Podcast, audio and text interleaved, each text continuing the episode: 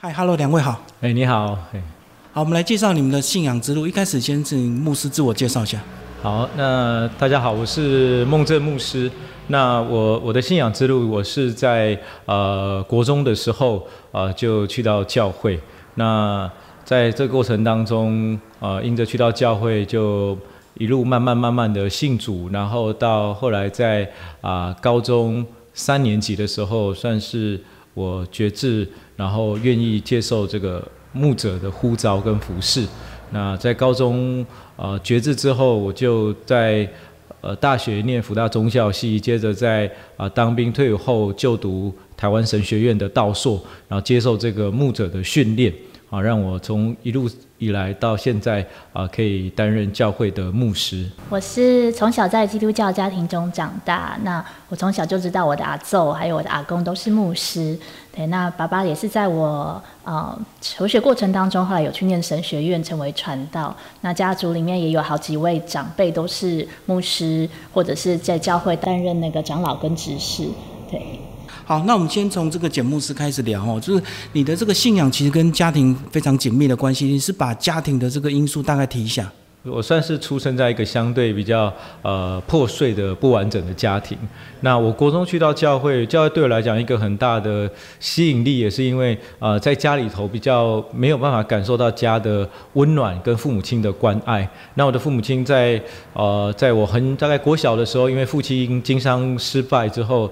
呃酗酒，然后家暴，然后等等的问题，然后父母亲也呃常常分开分居，所以其实是在一个比较。呃，父母亲争吵啊，然后呃，父亲比较多状况的这个背景里面，所以当我去到教会里里头，我就可以呃感受到跟我的家庭有完全不同的氛围，也在教会里面啊感受到从弟兄姐妹啊从教友的身上感受到啊上帝的爱，所以这个也是呃让我去到教会一个非常重要的关键，也是透过教会。好，让我虽然在一个相对比较破碎、呃比较不完整的家庭，但是我在教会里头充分的感受到被爱的温暖，啊，也在教会里面重新的找回啊生命的自信。啊，所以也是导致我后来很想去到教会，也是我后来决定要啊信主，决定要跟随耶稣之后，我也很期待透过我的信仰，可以去帮助像我这样的孩子，就是在家里面可能比较没有办法啊充分的感受到被爱、被支持、被接纳的温暖。所以在教会里有同年纪的陪伴吗？我刚去到教会的时候，其实是国中同学啊的邀请。啊，然后去到教会里面，就会发现到说，哎，其实也有很多像像我这个年纪的呃中学生，那啊也有很多是呃哥哥姐姐，好像当时候在教会里面有很多的高中生、大学生，就会让我感受到教会好像是一个家庭，然后有很多的兄弟姐妹，然后有很多我们在信仰里面的像像哥哥跟姐姐们。所以教会当时对你来讲就是个避难所，对不对？是，也可以这样说，就是我喜欢待在教会，是因为呃不太想要回去面对啊家里的这些问题，面对父母亲的冲突。嗯，那当时你的功课嘞？呃，国中的时候状况是还还可以，还不错的哦，就是呃，然后特别是去到教会里面。其实对我来讲，应该说那个不错。其实也是因为当我在教会的里头，呃，不管是借着弟兄姐妹，或是借着牧师在信仰上的教导，也让我去充分的去了解到说，诶，原来我的生命其实是有它的价值、意义跟使命的。所以那也呃让我在课业的学习上找到了动力跟目标，就是更加看重我自己的学习。所以去到郊外之后，让我在学习的事情上是更加认真的，也更呃专注在呃学习或是在提升自己的这件事情上。所以确实有自我要求，然后被影响，然后更要求自己的功课。对对，嗯，好，那师母，我们来聊你本来就是基督教家庭，所以从小你跟着这个父母亲做礼拜是是不是很自然的一个事情？对，从小就是有印象中以来我们。啊，每个礼拜天就一定要去教会，排除万难就是要去教会。礼拜六讲，礼拜六晚上也有固定的团期时间，所以基本上我们礼拜六晚上跟礼拜天的白天就是，呃，一定是去教会，不会有其他的安排这样子。可是你在青春期的时候有没有曾经叛逆，不想去教会，就是想要跟同学出去玩？呃，当然有时候会迷惘，会觉得说，哎，为什么基督徒啊，礼拜六、礼拜天一定要去教会？我也想要跟同学出去玩啊。如果同学啊约去打打球、约去看电影、去逛街，然后为什么不行？然后会想要跟爸妈争执说，哎，我偶尔也想要有自己的时间，偶尔也不想要，就是哦，每个礼拜乖乖的啊就去教会这样子。所以那时候有得到一个这个平衡吗？就是父母亲有妥协吗？呃，基本上我爸妈的教养其实蛮开明、蛮民主的。那他会跟我们讨论说啊，因为我们是基督徒，那我们要就是礼拜六、礼拜天的时间，我们就是要呃到教会来敬拜啊我们的主。那如果真的学校有活动，比如说学校有啊校外教学呀，还是什么样的活动的话，那我们就是呃。很偶尔的跟就是教会请假，这个是没有问题的。但是如果只是我们自己要单纯的出去玩，那就会请我们跟同学协调。比如说早上礼拜天早上我还是去教会，但是下午我就跟同学出去玩，或者是礼拜六啊我白天我就可以出去玩，但是我晚上青少年聚会的时候，那请我尊师到教会参加聚会这样子。所以还是可以看事情的轻重去调整。对。好，然后那个呃，简牧师，你从国中开始接触敬仰，那到了高中是不是就更励志？你要走世福这条路啊？那其实到了高中，我在高中三年级的时候决定要走这一个呃，我们说神职的道路，其实也是跟我高中哈发生的一些事情有很大的关系。就在我高中的时候。呃，其实一方面面对到家庭啊，父母亲关系的冲突跟争执啊越来越激烈，那父亲酗酒的状况越来越严重。然后另外一方面，我自己的身体也出了一些状况哦。其实在我高中的时候，特别我呃在学习上呃，常常会呃在白天精神不济的问题。那一直找不出原因，直到我在高二的时候，我去台大的精神科啊，本来以为是精神上的一些问题啊，忧郁啊，或是说呃因为家庭的因素，但后来啊透过台大的这个精神科医师的安排，接受啊睡眠的检查，才了解到说原来我有这个猝睡症。哦，就是当然，它不是一个非常典型的、非典型的猝睡症，但是也因为这个猝睡症的原因啊，造成我的晚上其实啊没有办法有很好的睡眠，白天啊精神不济，那也被断定出来就是有所谓的睡眠障碍。所以当时候在高中的时候，因为睡眠障碍，因为家庭父母亲的关系，那因为跟父亲的有很激烈的冲突啊等等的这些因素加起来，所以我在高中的时候虽然啊以一个不错的成绩考进高中，但是在高中的时候马上成绩就一落千丈，然后在成绩包含在自我的学习路上就开始有一点自我放弃，那。在大概在我高中的时候，来到了一个比较沮丧，真的是一个比较低谷的情况。但是参加了一个基督教的营会，那透过上帝给我的感动，呃，要我重新开始。那那个时候我也跟上帝祷告，如果上帝让我可以在呃学习，在未来升学道路上，我有一个新的开始，那我就决定要成为一个全职的传道人，或是回应这个神职的呼召。所以也就在我呃高三的时候，我的成绩在呃在真的是在上帝的帮助跟带领下，那我的成绩有非常大的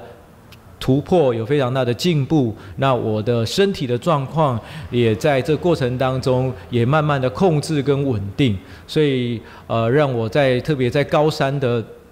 呃，这个阶段，呃，我的生命其实有一个非常大的翻转，非常大的改变，好，让我一个啊，本来是有一点自我放弃，有一点沮丧，有一点不知啊不知所措的情况下，慢慢的重新的找回到学习的动力，找回到生命的目标跟重心。所以也在那个过程当中，我就决定说，呃，我要走上这个呃神职的道路，走上这个牧者传道人的呼召，哦，这是一个很重要的决定。好，当时的猝睡症，你有做一个这个妥善的治疗吗？当时候，当我做出这个检查之后，那医生开给我的就是白天我会服用这个中枢乙酰安非他命，它就比较是类似呃兴奋剂，好让我可以在白天的时候提振精神。那晚上的时候呢，呃会开出类似呃这个镇定剂，镇定剂让我晚上可以有点安眠药的作用，让我的睡眠可以达到更深层，而且呃有更好的睡眠品质。哦，所以就是用药物控制的对，这个症用药物。控制。嗯对。好，那其实你们两位是同年次，对不对？对所以当你高中在纠结的时候，我们的这个师母还是快乐的高中生吧？我们是一样七三年次嘛。那本来在呃牧师高二的时候，其实那时候我原本也是高二，可是我高三那一年，就是我有申请一个国际交换青年的机会，我去到瑞士，然后我在瑞士待了一年，然后做国际交换青年。那那时候因为我还年纪比较小，是十八岁以下，所以我是呃参加学生的 program，所以我是去啊、瑞士当交换学生一年。所以那时候就是综合科就对了嘛，并没有所谓的特定科系吧？对我是一般一般高中。所以主要就是去那边读书读一年就对了。对对，是参加这个这个交换青年的机构，然后到国外去体验国外的不同的文化的生活。那我们就是，如果你是十八岁以上的话，就是去当地工作当志工；那如果你是十八岁以下的话，就是可以申请学校的 program，然后在学校念书。所以它完全就是学校安排，跟并不是教会系统。呃，它是一个国际性的组织，跟学校没有关系。那这个组织它以前曾经是基督教的系统，那只是它原本是它呃有个 C，它原本是 Christian，那后来因为呃它不只特定的针对基督徒，然后它把 C 改成 cultural，就改成文化，所以它是比较就是从基督教转向文化交换青年这样子。所以是不是这一年让你立志想要念这个语文相关科系，最后做了这个英翻译的工作？对，因为啊，就应该说我本来就对语言有兴趣，那刚好经过教会的牧者的介绍，那呃以前的牧师他的儿子就是有参加这个这个机构，然后去到国外当教青，那后来呃介绍我们这个部分，那因为其实家中的经济没有办法负担让我出国留学，那刚好有这个可以出国的机会，那所以我们就申请看看看有没有通过，那很幸运的面试通过，那所以我在高三的那一年我就前往瑞士当一年的交换青年。所以大学还是回来念就对，并没有就想要在那边当地就直接留学还是什么？对，就大学的时候，那时候就是我回来有完成我的高中学业，然后考，然后因为那时候就是对语语言比较有兴趣，那所以我高大学的时候，我申请的时候我就选择了申请上长荣大学的翻译学系。对，因为我觉得就是呃比较不想念单纯的文学方面，然后觉得翻译是一个很就是很实用，然后很就是也跟我的兴趣相结合，然后也可以未来就是可能走实实务上也也蛮就是蛮不错的专业这样子。但是翻译系应该有分其他很多语言组吧？所以你是英文组是不是？我呃，应该说我们所有的人都是主修中翻译英翻中，那这个是主修，那我们必须要选择口译组或笔译组，那我们也有第二外语，从大一到大四我们都必须要选修一个第二外语。当时候我们长荣大学的翻译系是有呃德语、西语、法语跟日文，就是四个语言可以选择。所以你选哪一个？呃，我是选德语组的，因为我原本在瑞士就是学德文，那后来我回台湾之后，然后我就继续念德文，只是因为那时候我的德文就程度也比较好，所以就是我有双修西班牙文。所以等于你有三个专长：德文、西班牙文跟中英翻译。呃，对，就是应该说我我的主修就还是中英翻译，然后副修是德文。那我我那时候有在就是呃加选修西班牙文这样子。好，那接下来我们就来聊到大学的这个阶段。简牧师那时候你大学就比较顺利了，对不对？对我，我大学因为也是因为当我决定了要就是走这个神职跟呃传道人的道路之后，我就选择申请了福大宗教系就读。所以在大学四年，然后透过当然呃除了自己的基督宗教信仰之外，也可以在系上透过佛教、道教啊、甚至是伊斯兰教不同的呃信仰的这些学习，也帮助我用啊。更宽广多元的的观点去看待不同的信仰，那这也帮助了我在教会目前在教会在面对其他宗教的这一些呃社区的人，我我想我可以用更多更开放的观点去了解他们的信仰。所以这样讲，如果宗教系的这个学生会不会因为接触了更多不一样的宗教，反而后来转改变信仰呢？其实是有的，就是包含我当时有一些呃，不管是同学啊、甚至学弟妹。呃，其实有的人他确实是在大学的阶段，因为接触了不同的宗教，所以他们也有所谓的我们说改信的过程哦、可能从啊、不管是从基督宗教转信改信这个佛教，或是有的佛教改信基督宗教，就说其实这个过程是有的啊，因为在大学的阶段，我想对很多人来讲，还是在一个追寻生命价值意义的过程。嗯，还是启蒙期就对，是所以信仰可能还会变更，但是你就是始终如一。对，因为我我我的背景是我我我比较很明确的，就是就是要走呃传道人或是说全职的道路，所以从大一呃一进去就很清楚知道，那我这四年的这一些学习或者说这一些呃预备，其实都是为了我在未来神学院就读的一个前置的过程。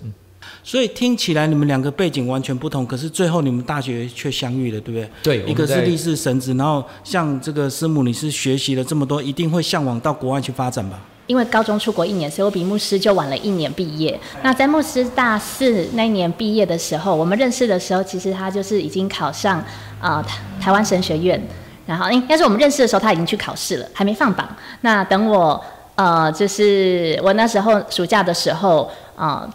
那时候刚好已经考上我们学校的交换学生，然后要去奥地利交换一年。对，所以我的大四是在奥地利度过的。对，那在就是呃，我们认识的时候刚好是暑假的时候，就是呃，我跟就是认识的一些弟兄姐妹去啊牧师的母会参加暑期的一个呃短宣的营队。那这个短宣营队是韩国的，就是短宣队，他们来到台湾和台湾的教会配搭，然后前往就是。呃，就是当地的社区来宣来宣教这样子，那还会需要一些就是啊韩文、中文的翻译，然后也会需要一些会讲英文的翻译。然后那时候我就是参加这个短宣队，然后协助啊翻译的工作，因为有一些弟兄姐妹，韩国的弟兄姐妹他们是会讲英文的，那我们就可以协助他跟台湾的，不管是教会的青少年或台湾的弟兄姐妹，或者是呃我们要去传福音的对象，然后协助他们翻译这样子。高三在瑞士，大四在奥地利。然后你说那时候认识你已经准备要去奥地利一年的这个最后一年的大学生，呃，应该说大四，对，因为我后来回来还有把我们的课修，就是我们系上的课修完，所以我后来大学是念了五年，所以都各晚一年就对了。对我高中跟大学都各晚一年。所以当时的营队你们只是一开始基本的认识而已，但是还不是很明确吧？应该有透过交往过程吧？对，我们我我们其实是在营队当中认识，然后算是呃一起服侍。但是我们比较多进一步的交往，或是说确定这个男女朋友的关系，是在营队结束之后。就在营队结束后，我们才有进一步的交往，或是说进一步相约外出。然后也是在呃之后，我们才呃互相确认这个男女朋友的关系。哎，可是营队那时候之后交往，那时候不是你就去奥地利了吗？对，所以那时候我们其实还蛮挣扎的，因为就是啊，牧牧师那时候他是已经就是考试，准备要去念神学院，准备要去念神学院，他已经啊确定放榜考上了。那我预备要出国了，那其实我们。当初是蛮挣扎，是因为觉得我们认识的时间不是很长，如果在一起也很短，那马上就要分开。他要去当兵，然后我要出国交换一年，那其实这都是一个非常困难的，就是远距离恋爱。就不管是他在军中，还是我在国外，的两个人就是都必须要很彼此委身啦，要很明确，那才有可能有办法走下去。因为实在太多，就是不管是当兵被兵变，还是说在国外，然后就交到外国。对对，所以我们那时候其实还。就是蛮犹豫，但我们就跟彼此说，我们回去祷祷告。对，那那一方面就是，其实我们本来是考虑说，哎，一年后如果再说，是吧？对，再说了，对，一年后再说。对。那后来是因为祷告，对，一方面祷告，另外一方面也是觉得说，如果等一年后可能再说，可能就可能也不会走在一起了。哎，因为一年的变数很多，所以我们其实是想说，在他出国前，在我当兵前，我们还是做了这个决定。那也期望可以一起面对这远距离的挑战。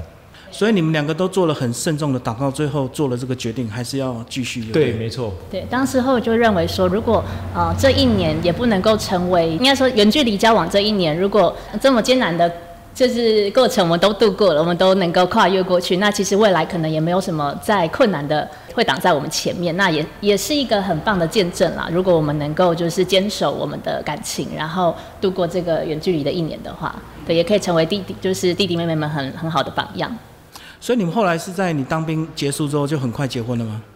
呃，也没有。其实我当兵，呃，应该说他先回国，然后接着我退伍。退伍完之后，其实我就呃，就是当然有一个短暂工作，不到一年的时间，就接着回到复学，回到台湾神学院读书。所以你等于是中间卡一个当兵，对，中间卡了一个还要回去再念完。对对对，我算是先考上，然后办理休学，去当晚服完兵役，比较比较完整，然后再回到学校念完神学院，所以是在神学院的呃毕业前夕我们结婚。那当兵那两年的时间，有没有让你对神学院会有另外一个这个想法或一个体悟啊？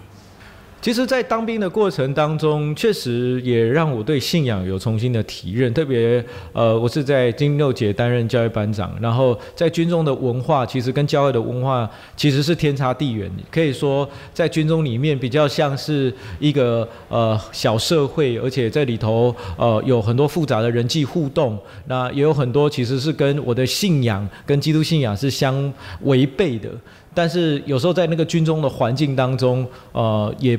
不免的变成是有一点随波逐流，那甚至为了要适应军中的生活，反而随从这个呃军中的文化，就是纪律嘛。然后可能在信仰上比较讲的是爱的教育。对对对对对，因为刚好自己又是担任教育班长，所以那个时候做做班长的这个角色，让我比较多是呃。就是比较是纪律，那当然在这个过程当中，也让我去体会到说，其实，呃，真实的信仰其实是在一个比较不是一个啊，我们说一个真空环境，比较是在一个真的是很多的挑战跟很多考验的环境里头。所以这样讲，你就是白天跟着部队去做操练，到了晚上透过祷告来这个疏解自己的情绪嘛。呃，也可以说这个一方面就是会不断的回到上帝面前去重新的去对焦自己的信仰。那其实或是休假回到教会里面，也会再去重新醒思，到底这一份信仰跟我自己在军中的生活，它怎么可以结合起来？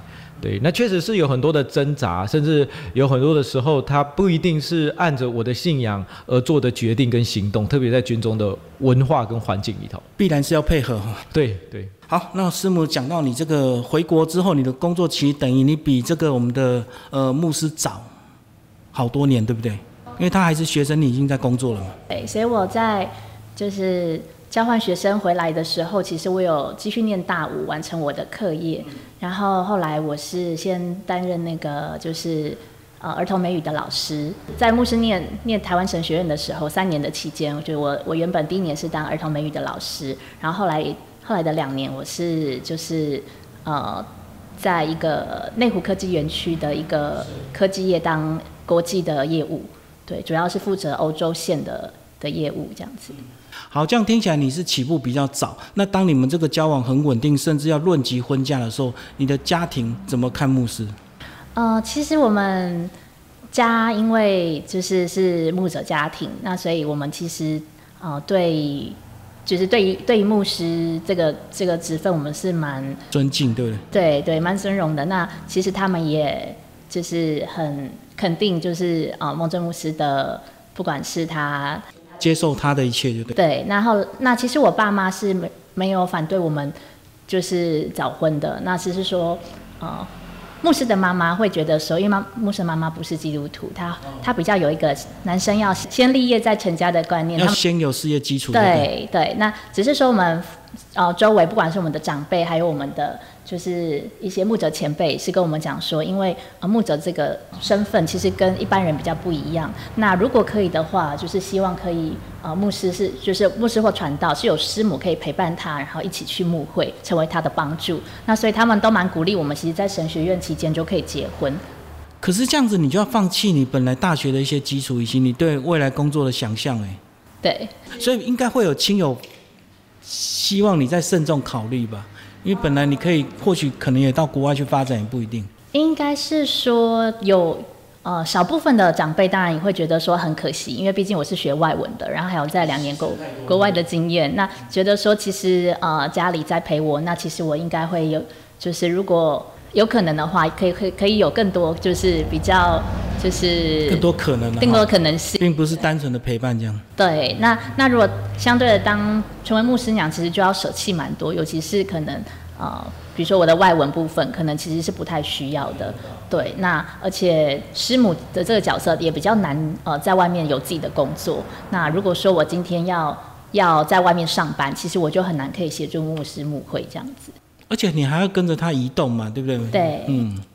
好，那牧师你怎么看？你们这段这么早就决定要走入婚姻？其实，在这过程当中，当然我我我也要很感谢我的太太啊，宋心师母。那确实，呃，在我们交往的期间，包含我念书的过程，她已经在工作了，而且其实是有很好的工作，而且有很好的待遇。那她呃也真的是为了呃配合我，所以她得放弃当时候的工作待遇，甚至她的自己的生涯规划。那当然，这过程当中，其实，在我们交往的时候，可以说是，呃，在我们各自呃大学四年级的时候，我我们其实就已经呃很清楚的说好，就是呃，可能他跟我在一起，我或是我们在一起，我们我们就只有变成说，我们的人生就真的只有一个选项，就信仰这条路，对，信仰跟所谓的教会的牧子的这条路。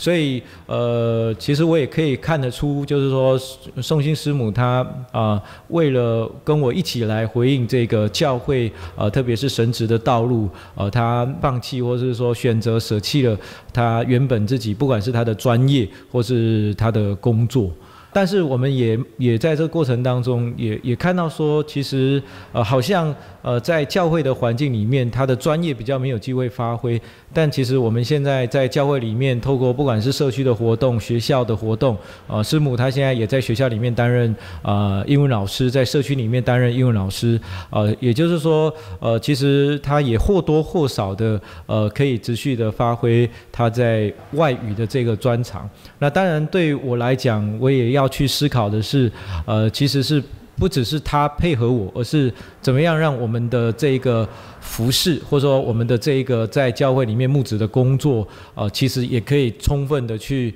呃成全师母的专业，哦，所以我们也一直在思考，包含呃我们未来也也期待有机会接待可能国外的团体跟教会，好，那让师母能够。嗯，透过他这个翻译的能力啊，或是未来我们的礼拜，其实也可以用不同的语言，好让师母她可以哦用英语、英文参道哈，对，来作为好他的服饰啊。我想这个都是很期待，说师母不只是一个配合的角色，而是他也有上帝给他独一无二的那一份呼召。好，当你们两个度过这个早婚这样的考虑之后，可是很快又三个小孩了。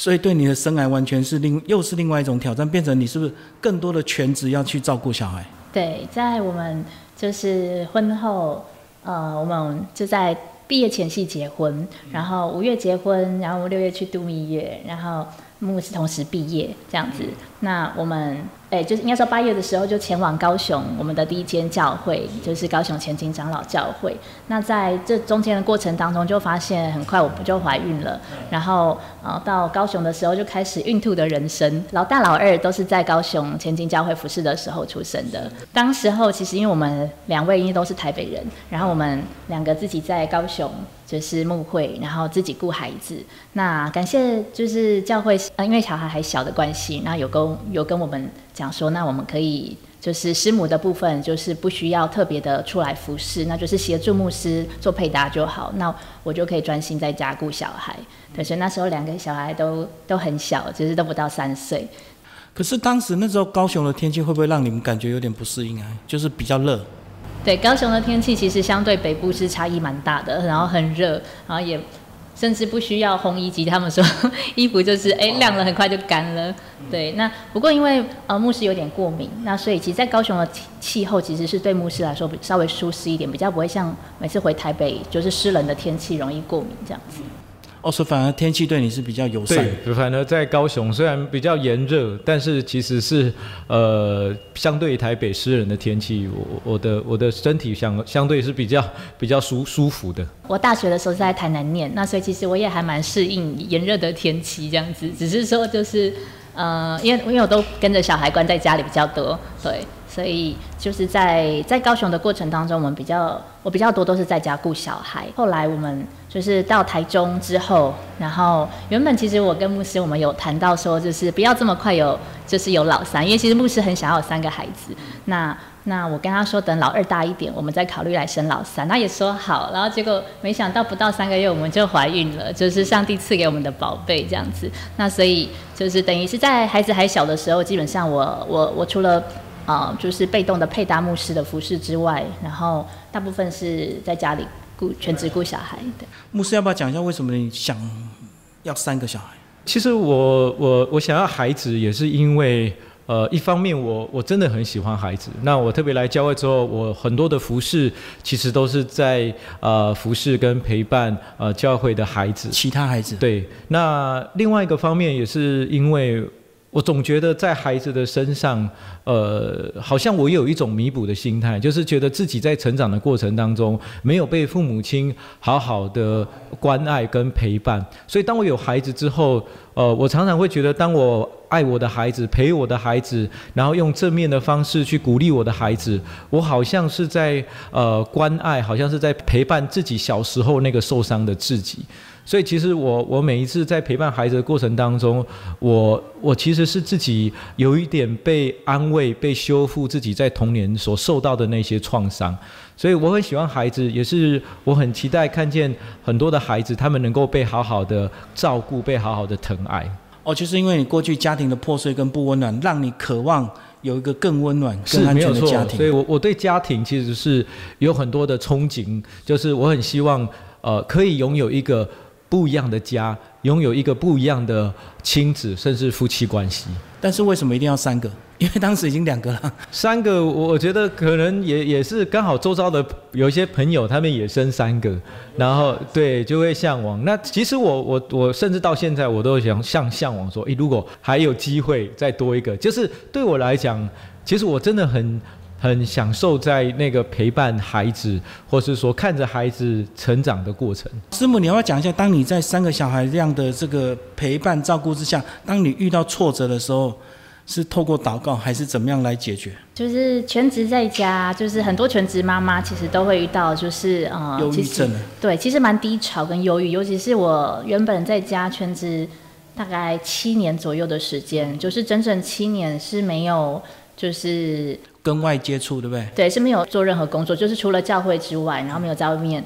就是工作。那其实呃，全全职妈妈其实知道，就是不仅仅是呃每天二十四小时跟孩子绑在一起，那个心理压力，然后跟没有办法放松。那跟先生就是相对的，因为如果太太没有工作的话，是没有经济没有没有经济来源，对，没有收入来源的话，其实。就是在家庭当中也是相对弱势的，对。那而且你很容易跟外界脱节，因为你没有就是有一些就是学习新知的机会。那甚至因为在家每天都在家，其实我也不太关心就是社会跟政治上、国际上发生的议题。然后牧师就会常跟我没有话题可以聊，然后就是呃牧师服侍也很很累、很疲累。那回到家就是可能就陪陪孩子。对，陪陪孩子，他就想要休息了。那他也，我们也没有什么时间可以谈心。对，那在这过程当中，其实我我们会一直沟通，牧师也会调整他的服饰，那就是他会花时间来陪伴我跟陪伴孩子。对，那但是还是还是有一段时间是我最低潮的时候，我就跟牧师说，我期待我可以出去工作一段时间，就是不是主要不是因为经济的关系哦，一方面是当然可以有一些一些收入也很好，但对，但是我觉得我我需要走出去，因为我觉得我已经低潮到一个忧郁的境界。所以真的有出去吗？对。对，那时候我又就是在教会附近，然后就是当兼任的英文儿童美语老师。嗯，对。啊，当时小孩是怎么样？找保姆？小孩都已经上上幼稚园了。对，那时候也是刚好就是小孩全部都上上学之后。哦，所以你有白天的一点自由，就对。小朋友都去上幼稚园之后，然后那时候呃，我下午的时候就是呃有。就是我就跟，就是我是兼任老师，那我就跟那个美语班沟通说，哦，我就是今天下午的课，然后晚上我要回家顾小孩，所以我都是今天下午的课。那下午下课后，如果我来不及去接孩子的话，牧师就会呃去接孩子回家。那我下课后，我可能就买菜回家，然后煮晚餐这样子。嗯，所以这段时间对你的这个身心灵的复健是很有帮助的。对，很有帮助的。然后就是呃，大概将近一年的时间，然后就是我我开始，因为等于是你有你有上班，其实你你相对的你跟外界的接触，然后你你不是每天痴痴在家等等着你老公跟小孩回来这样子。对，那我也有比较更多的机会可以走出去，然后可以建立自信心，就也会比较有活力，就对。对。所以牧师当时那个师母提议这个，你还是很欣然的答应他嘛？对，就是说，一方面也是看到自己让师母在这个角色上其实是蛮蛮辛苦的哦。那也看到她确实，呃，我觉得是身体、心灵都都有一些状况，所以也乐观其成，就是呃，期待她可以活得更开心，可以更健康。然后刚好孩子也都都开始上学了，所以我我其实就会觉得说，诶，或许这是一个很好的机会。那其实一方面也是看到，呃，过去因为我们很多的时候我在忙于教会的事务，哎，比较忽略了呃师母她的呃角色或者师母的她的感受啊，所以我们其实也一直在做调整，就是说怎么样啊，在忙碌于教会的事务同时，也更多的把心力、把关注放在师母或是家庭的身上。嗯，好，那么最后就来回到为什么你们后来会选择宜兰这个教会？回到这里，当然在因缘际会之下，主要是我过去有十年的时间，我在一个比较都会型的教会，也是一个比较中大型的教会。那刚好知道了立泽简教会，呃，会需要一个新的牧师。那所以我们就呃在祷告之后，在各方的寻求之后，我们就决定了来到这一个呃跟我过去啊服饰或者是牧会形态很不同的教会。好，那过去的教会都是在呃两百甚至三百人以上的教会。那在这里呢，我们刚来，大概只有二十几个弟兄姐妹，所以对我们来讲，实际是一个非常小的教会。然后再加上这里的区域啊，不同于我们在台中、高雄是相对热闹都市，这边是比较相对于啊偏僻啊，或者说啊人潮没有这么多，生活机能没有那么方便。哦，但是我们会来到这里，呃，也是因为呃，我们很期待，呃，在这一个不同的地方，哦，在这个相对弱小、缺乏的地方，来学习侍奉的心智，来学习回应上帝的呼召。有小孩的考量吗？小孩的考量，我想一方面也是因为想说，呃，来到一个小的小教会，呃，我比较能够放慢自己服侍的脚步，然后让自己有更多的时间是啊，回到家里面，或是说跟太太、跟孩子有更多相处的机会。那其实这来到这里时候，对我们家庭呢有一个非常大的帮助，就是呃，我有更多的时间可以陪伴孩子。然后，因为我们在小教会，不同于以前我在大教会，我们有所谓的干事，有所谓的同工来协助很多教会的行政事务。但是来到这里，我们没有其他的同工，那所以呃，师母就很很当然的成为我在教会里面非常重要的助手。所以我们其实来到丽泽简这两年的期间，啊，师母跟我的关系啊，其实是变得非常的紧密。我们大概是每一天一起生活、一起工作、一起服侍，我们大大小小的事情啊，大概都都在一起。好，那个跟我过去十年是很不一样的。呃，因为以前我们都是呃在家庭的时候时间在会碰头，那白天的时候大概都是我跟教会的呃干事跟教会的其他牧者，只有晚上接触。对对对，所以来到这里之后，我跟师母的关系其实是变得非常的紧密，跟孩子的关系也变得非常的紧密。师母讲一下，来到立泽简，嗯，因为你的小孩很快就进入小学阶段，就有这个学习的一些压力，所以你当时也是很欣然的接受这样的一个决定吗？嗯，对，其实很多人会问我们说，哎，就是在台中的时候，其实本来就相对的，呃，不是在都市的学校，那孩子们在学习过程当中，是不是呃，我们。啊，是不是要找更多的资源，或者说大家都会相对的去比较有名的学校、比较好的学校？我们是不是要为了他们的学区做考虑啊，还是怎么样？未来对，那其实我我们就是蛮随遇而安，只是刚好有机会来到宜兰之后，其实我们就重新思考这个问题。就是在来宜兰之前，其实很多人问我们说，我们要不要就是啊回到台北？因为毕竟。就是小孩很快要长大了，为了小孩，我们是不是要到台北去？然后未来他们念书，他们的国中、高中，然后就是呃找比较更更有更多教育资源的环境。对对，因为因为相对宜兰是比较偏乡的，又比台中的偏乡更偏乡，对不对？对 对，然后教育资源也相对的稍微缺缺乏一点。那可是我们觉得在孩子成长的过程当中，其实呃父母能够给他们陪伴他们的，其实是更重要的，因为孩子的成长真的只有一次。那呃，那时候我们有因缘际会，也知道说，就是呃，在离我们五节不远的地方有一个就是公办民营的实验小学。那我们就是就讨论说，哎，如果有机会的话，是不是可以让孩子啊能够在这样的小学能够开心的成长、开心的学习这样子？那也很感谢主，我们很就是很恩典的，然后让孩子能够就是现在目前三个孩子都进入到这个学校，然后他们从在台中的时候，其实每天上课很痛苦啊，早上叫不起来，其实成绩就是我们。我们就是孩子的成绩一直是蛮不错的，可是他们学习很很痛苦，他们没有学习动力，他们觉得每天早上起来就是就是很痛苦，不想去上学。那成绩一样一样是就是还算不错，可是就是没有学习的动力。可是自从来到宜兰之后，常常都不需要。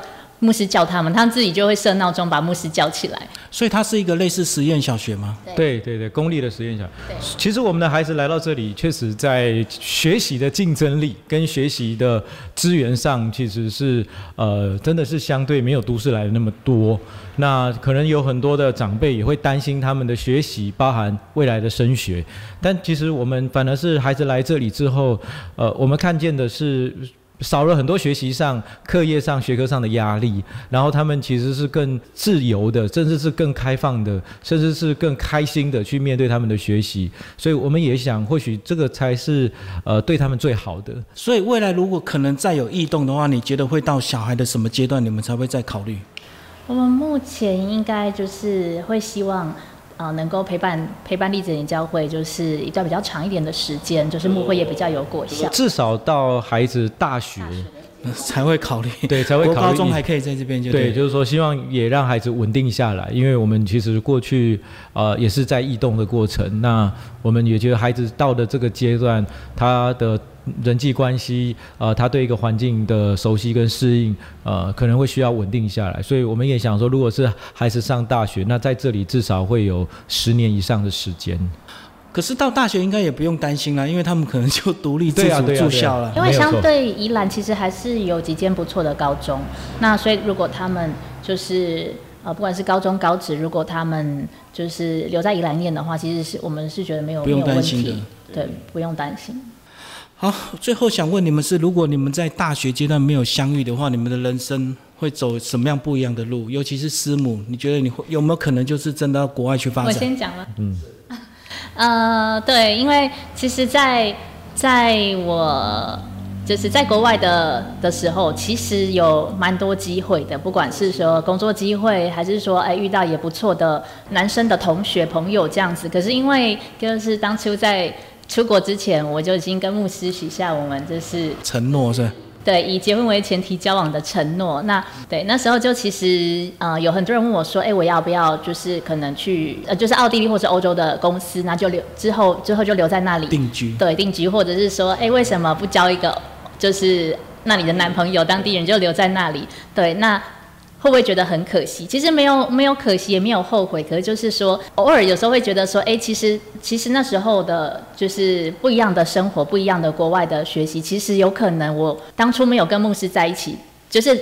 出国前如果我们没有立下交往的约定的话，其实真的蛮有可能我我现在可能就待在国外了。对，那后来我回我回台湾在工作，就是在就是呃内内湖科技园区的。的科技公司上班做国外业务的时候，其实也有很多的很多的这厂商啊，也想要挖角我去国外。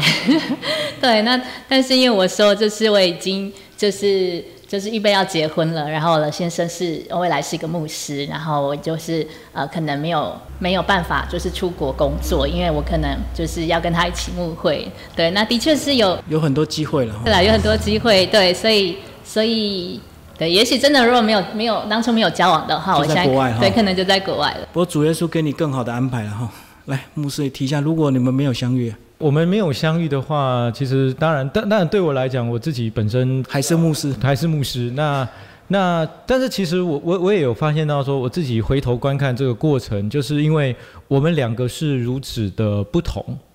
就是说，我们其实来自于不同的成长过程、不同的家庭背景，确实是不同的专业，所以我们在指，就是说我们在生活习惯啊，在原生家庭啊，不然在在各个方面，其实我们真的是天差地远。但我们慢慢的去体会到说这些差异，但有时候会是冲突的来源。可是现在帮我们磨合磨合久了之后。我我现在在慢慢去体会到说，其实这一些不同其实是互补的过程。那我们慢慢的也会在呃家庭的在家家庭的议题上，因为因为他的部分他会补足，因为我原生家庭的这些破碎跟不温暖，所以他比我更懂得表达爱，比我更懂得啊去经营亲密的关系。我虽然有期待，但是因为我的原生家庭让我其实不善于表达，也对于。亲密关系这件事情其实是很不自在的，对，所以反而是他帮助了我，让我在亲密关系的表达跟相处上，好，包括跟孩子的互动，其实是更温暖的，其实是更亲密的。另外，也因为他外文的专业，其实呃也真的帮助了我们在过去服侍过程当中，接待不同的团体，甚至国外的团体啊，对国外的宣教士，其实他都透过这个外文的专业啊，也成了很好的帮助。嗯，所以让你传道之路更完整。对，就是让我的传道之路更完整，甚至是更更多元。嗯，好，谢谢两位。哦，谢谢，谢谢谢。